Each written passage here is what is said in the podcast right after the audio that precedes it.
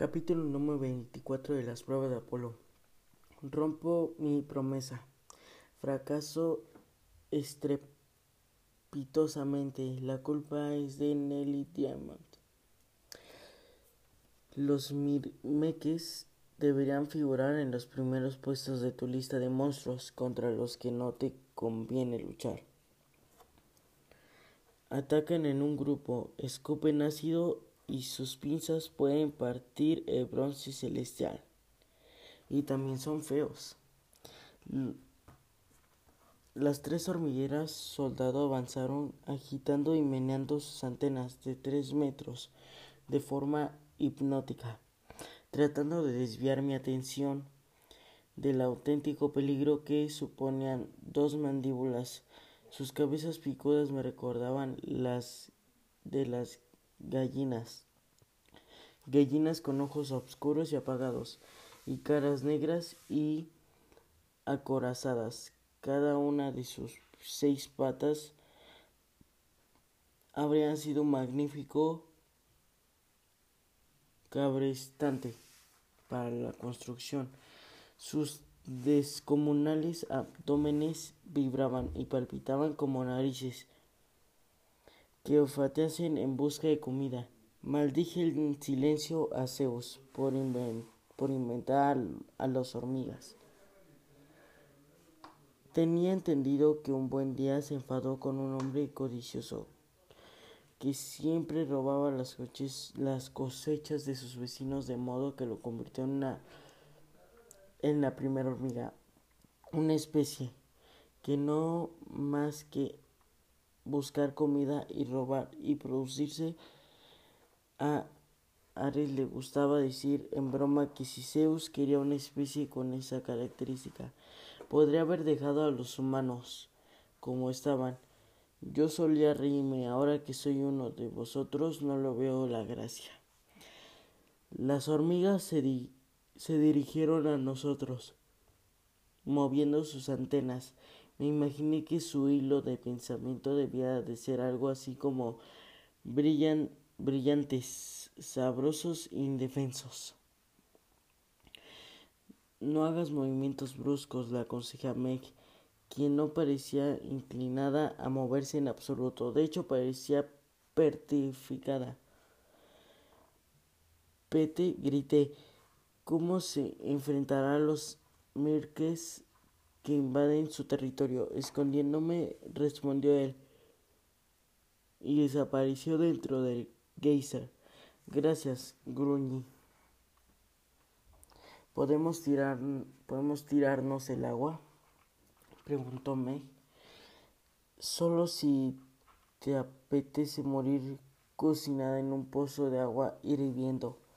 Los bichos tan, tan que hicieron cas sus mandíbulas y se sacaron muy lentamente.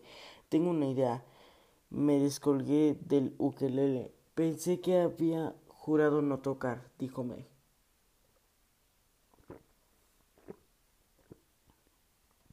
Así es. Pero si tiro este objeto brillante a un lado, las hormigas podrían... Estaba a punto de decir, las hormigas podrían seguirlo y dejarnos en paz. No tuve en cuenta que en mis manos el ukelele me hacía parecer más brillante y sabroso. Antes de que pudieran tirar el instrumento, las hormigas soldado avanzaron en tropel hacia nosotros. Retrocedí dando traspiés y me acordé del geyser que tenía detrás hasta que me empezaron a hacer ampollas. En los homóplatos y el aire lleno de vapor con aroma a polo. Eh, bichos, las cimitarras de Meg lanzaron estrellos de su mano y convirtieron en el nuevo objeto brillante del claro. Podemos dedicar un instante a volar que Meg hizo, hizo a propósito. Le tenía pánico a los insectos y podría haber huido y haber dejado que me devorasen. En cambio, decidido arriesgar su vida distrayendo a tres hormigas del tamaño de tanques. Una cosa era tirar basura a unos matones callejeros, pero eso sería un nivel insensatez totalmente distinto. Si sobreviviera, puede que propusiere que McFly como candidata al premio de mejor sacrificio en la próxima edición de los premios Semi.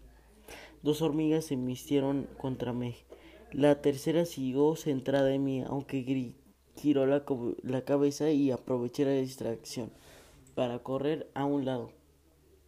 Meg echó a correr entre sus adversarios y cortó una pata a cada una con una de sus espadas doradas. Las mandíbulas de las hormigas mordieron el aire vacío. Los bichos soldados canjearon sobre sus cinco patas restantes. Trataron de girar y se golpearon la cabeza.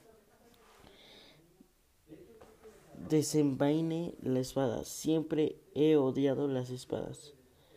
Son armas muy poco elegantes y existen lucha cuerpo a cuerpo. Qué imprudente cuando puedes disparar una flecha en tus enemigos desde otra punta del mundo. La hormiga escupió ácido e intenté protegerme de la sustancia con la espada. Tal vez no fuese mala idea más inteligente. A menudo me conf A menudo me confundo. Cuando practico esgrima o tenis, al menos parte del ácido salpicó a la hormiga en los ojos, lo que me permitió ganar unos segundos. Me retiré valientemente y cuando levanté la espalda descubrí que la hoja se había corrido y que no quedaba más que una empuñadura humeante. Meg, grité con una expresión impotencia. Ella estaba ocupada con otras cosas. Sus espadas daban vuelta, describiendo arcos de destrucción, cernando trozos de patas y cortando antenas. Nunca había visto una dimachera luchar con tal destreza. Y he visto combatir a mejores gladiadores y desgraciadamente sus espadas solo hacían chispas en los, en los gruesos caparazones de las hormigas. A pesar de la técnica de Meg, las hormigas tenían más patas y más peso, más ferocidad y un poco más de habilidad escupiendo ácido. Mi adversario intentó morderme. Conseguí evitar sus mandíbulas, pero su cara acorazada me golpeó.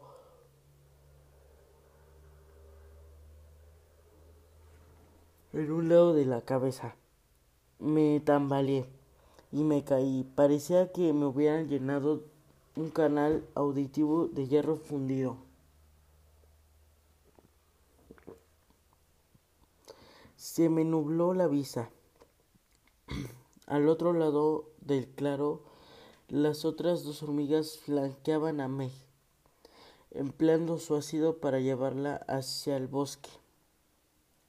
Ella se lanzó detrás del árbol y pareció con una, con una sola espada. Trató de lanzar una estocada a la hormiga más próxima, pero el fuego cruzaba. El fuego cruzado. El fuego cruzado. cruzado.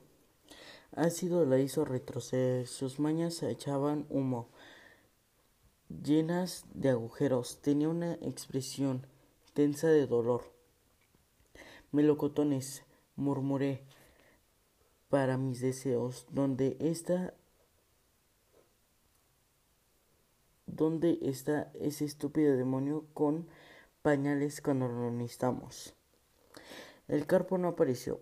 Tal vez la presencia de los dioses de los gemisares o u otra fuerza del bosque lo mantenía alejado. Tal vez la junta de, de, de directores tenían una norma en contra de los de las mascotas. La tercera hormiga se, cernió sobre mí, echando saliva verde de las mandíbulas. su aliento olía peor que la camisa de trabajo de Hefesto. Podría echarle la culpa de mi siguiente decisión a la herida de mi cabeza. Podría decir que no pensaba con claridad, pero no es cierto. Estaba desesperado, estaba aterrado, quería ayudarme, pero sobre todo quería salvarme yo. Ni vi otra opción, de, de modo que lancé a por el ukelele. Ya lo sé, había prometido por alguna este que no tocaría música hasta que volviera a ser un dios. Pero incluso un juramento tan serio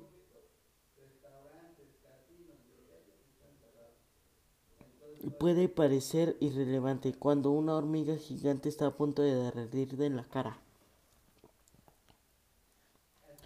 Cogí el instrumento que tumbé boca arriba y me puse a cantar el pleno pulmón Sweet Caroline.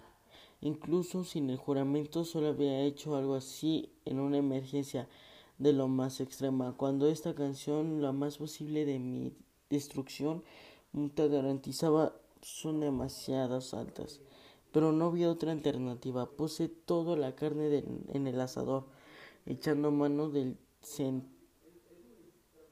sentimentalismo empalagoso de los Senta. La hormiga gigante sacudió la cabeza y sus antenas temblaban. Me levanté mientras el monstruo se arrastraba hacia mí. Haciendo ese espero, pegué la espalda al geyser y ataqué al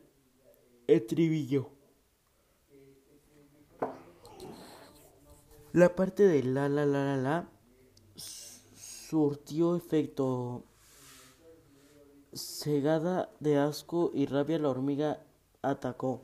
Me aparté rodando por el suelo mientras el impulso del monstruo lo arrastraba hacia adelante, directo a la, a la caldera embarrada.